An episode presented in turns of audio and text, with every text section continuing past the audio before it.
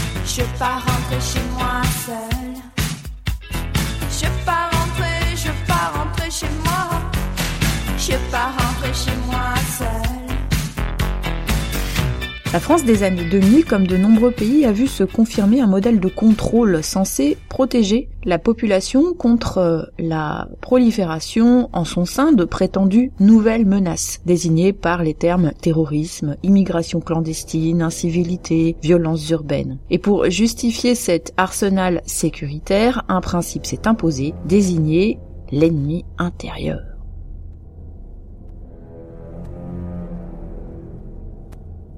La sécurité intérieure est principalement assurée par la police nationale et la gendarmerie. À ces deux corps, il convient d'ajouter la police municipale et la sécurité privée. Il n'y a jamais eu une seule police, mais toujours des polices. Et ces dernières ont constitué durant des siècles un enjeu permanent entre pouvoir central et pouvoirs locaux, au point qu'on ne peut guère parler d'un instrument policier étatique avant 1941, et que l'unification mise en œuvre depuis cette date laisse subsister une diversité qui caractérise la situation policière française.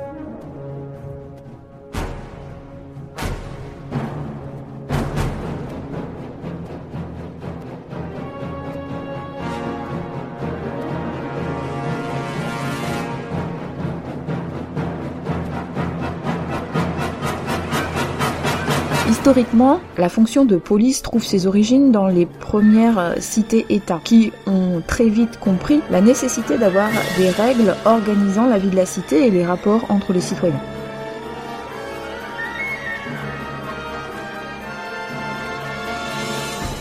Étymologiquement, le mot rappelle cette origine et les liens entre police et cité, en grec police, mais avec une acception extrêmement large et ambitieuse du grec politeia, qui désignait dans euh, la Grèce ancienne tout ce qui avait rapport à la cité et à son gouvernement, des règles d'hygiène à l'ordre public, des problèmes d'approvisionnement aux mœurs et à la religion. Le mot police a perdu beaucoup de son sens pour finir par désigner les seuls règlements et institutions chargés d'assurer l'ordre et la sécurité publique. En France, c'est à l'État qu'il appartient d'exercer cette mission, considérée comme régalienne. Une politique sécuritaire est une politique qui fait des questions de sécurité et de la lutte contre la délinquance une priorité. Elle est, en général, l'un des thèmes favoris des partis de droite pour courtiser une large frange de son électorat traditionnel sensible aux questions de sécurité. Elle est souvent dénoncée par la gauche comme un moyen de masquer d'autres problèmes comme les difficultés économiques.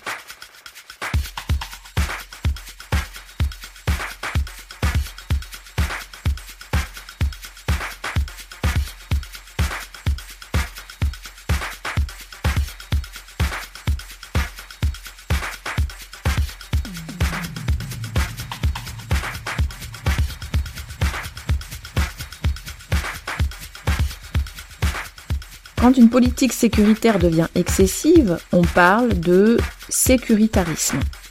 Les moyens utilisés par une politique sécuritaire sont les suivants.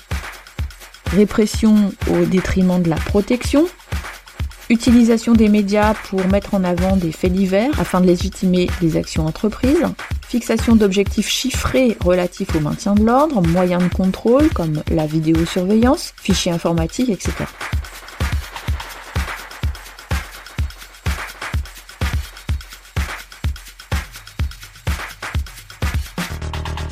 La question de la sécurité se pose dans nos sociétés obsédées par le risque et sa prévention. En 2010 est adoptée la loi sécuritaire dite LUPSI 2, loi d'orientation et de programmation pour la performance de la sécurité intérieure, qui pose les nouvelles orientations de la politique française en matière de lutte contre la délinquance.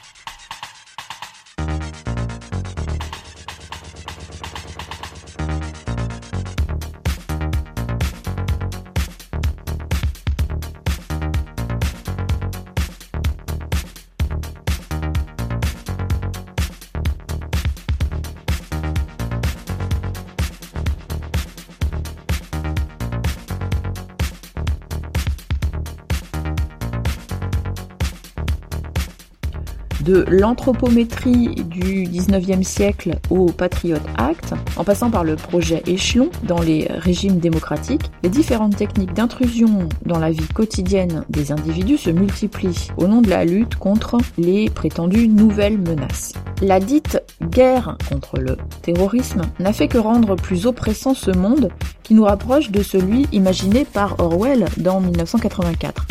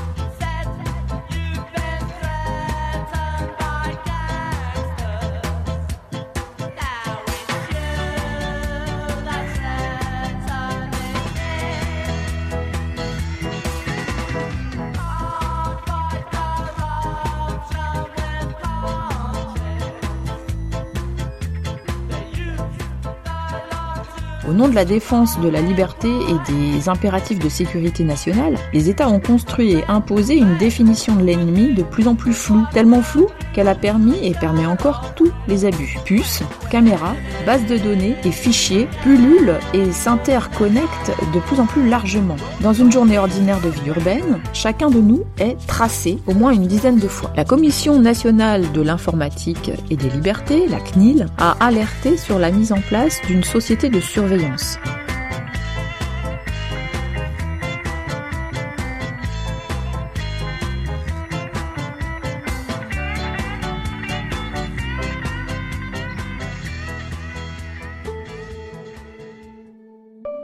partir de besoins légitimes et d'apparence anodines, suivre le parcours scolaire des enfants, réguler le trafic urbain par exemple, le fichage global peut mettre un outil extrêmement performant au service de la sélection, de la discrimination des déviants et du contrôle social généralisé, d'autant que les politiques actuelles ne cessent d'œuvrer en faveur d'un surcroît de surveillance. D'où la nécessaire critique de ce marché de dupes qu'est l'échange des libertés contre une protection illusoire.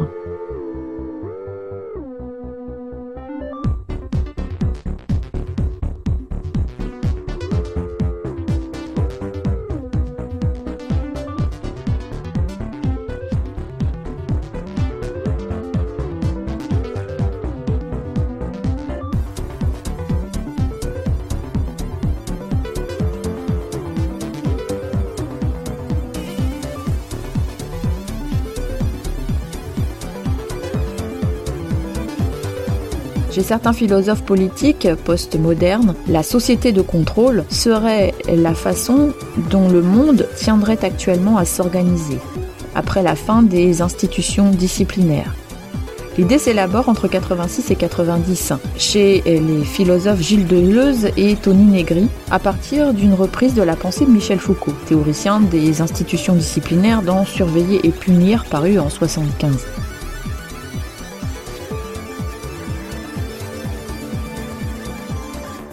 Deleuze emprunte le terme contrôle à l'écrivain William Burroughs, mais s'appuie pour formuler son idée sur les travaux de Michel Foucault consacrés aux sociétés disciplinaires. Pour Foucault, le dispositif caractéristique des sociétés disciplinaires est celui du panoptique, imaginé par Bentham, dont l'architecture et le fonctionnement servent de modèle aux institutions. La prison ressemble aux usines, aux écoles, aux casernes, aux hôpitaux, qui tous ressemblent aux prisons. Par son architecture, le panoptique organise l'espace de telle sorte que le surveillant puisse voir le surveillé, sans que ce dernier puisse voir s'il l'est effectivement, ni voir les autres surveillés.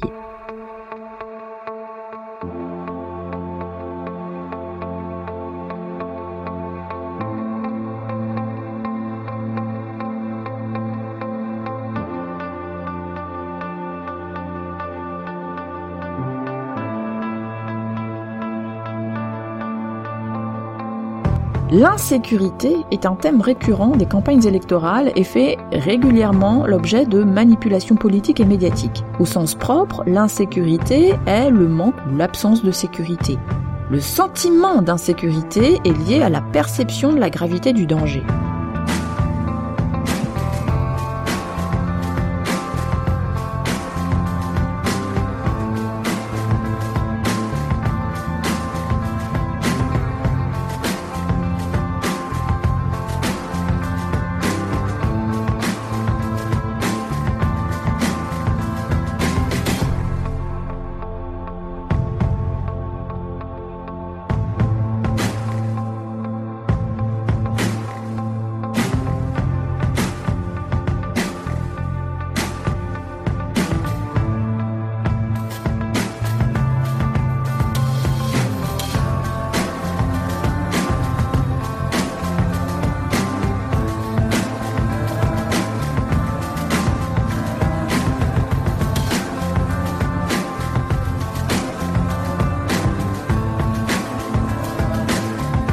Sensibilité collective aux facteurs angoissants varie selon les pays, les périodes ou les segments de population. Certains phénomènes peuvent être perçus comme facteurs d'insécurité, la délinquance, l'emploi, le chômage, les retraites, le logement, la santé, l'instabilité ou l'arbitraire juridique, la présence d'une minorité culturelle, le terrorisme, la peur de la guerre, etc. Pour euh, Robert Castel, auteur de L'insécurité sociale, qu'est-ce qu'être protégé? L'insécurité sociale, résultant de grandes modifications sociétales qui n'ont pas été anticipées, provoque un sentiment de mal-être et dissout les liens sociaux.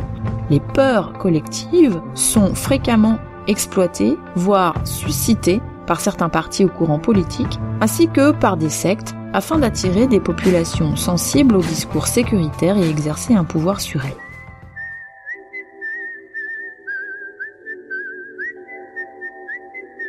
Faudra-t-il modifier la devise républicaine en remplaçant le terme fraternité par celui de sécurité? Comme si l'appétence croissante de l'opinion publique en faveur d'une sécurité renforcée dans sa vie quotidienne pouvait aboutir à une remise en cause de l'un des principes fondamentaux de notre organisation politique. Et pourquoi s'en alarmer après tout, puisque le droit à la sécurité est un des devoirs de l'État, inscrit dans la Déclaration universelle des droits de l'homme de 1948. Pourtant cette exigence nouvelle n'est pas anodine. Et Montesquieu nous a appris que la liberté politique consiste dans la sûreté, du moins dans l'opinion que l'on a de sa sûreté. Cette montée en puissance d'un désir commun pour davantage de sûreté pour les personnes et leurs biens oblige les décideurs politiques et les professionnels publics ou privés de la sûreté à s'adapter. Les menaces terroristes sur le territoire, les révoltes dans les banlieues et la prise en compte du contexte international sont autant de facteurs propres à stimuler cette demande de sécurité souvent contradictoire. Par exemple, on veut en même temps plus de policiers et payer moins d'impôts. Un même niveau de sécurité partout en France alors que 50% de la population est rassemblée sur 5% du territoire.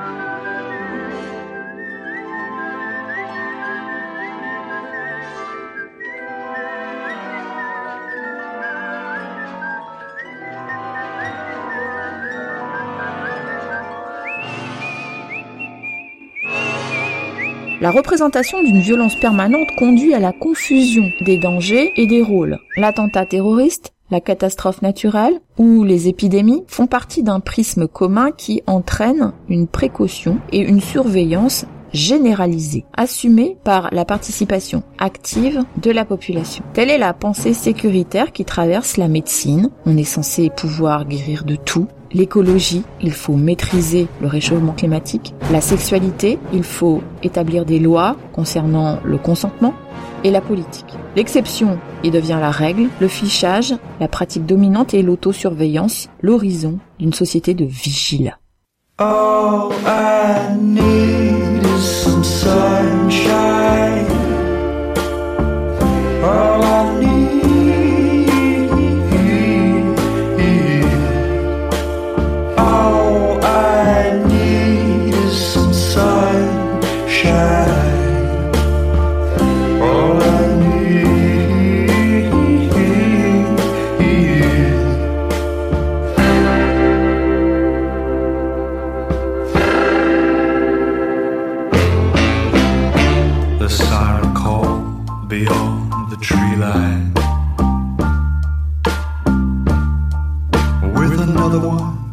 for the caves and in the tar beyond those birches there's a spirit that I crave.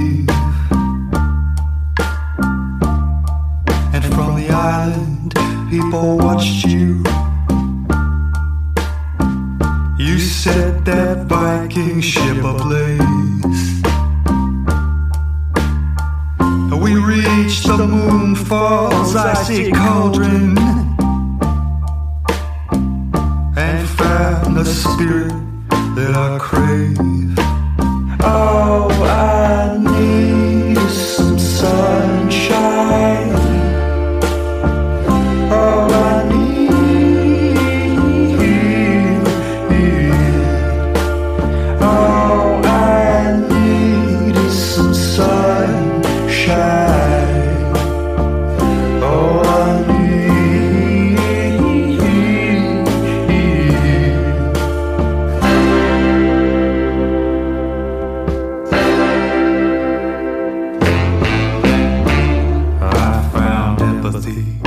Amen.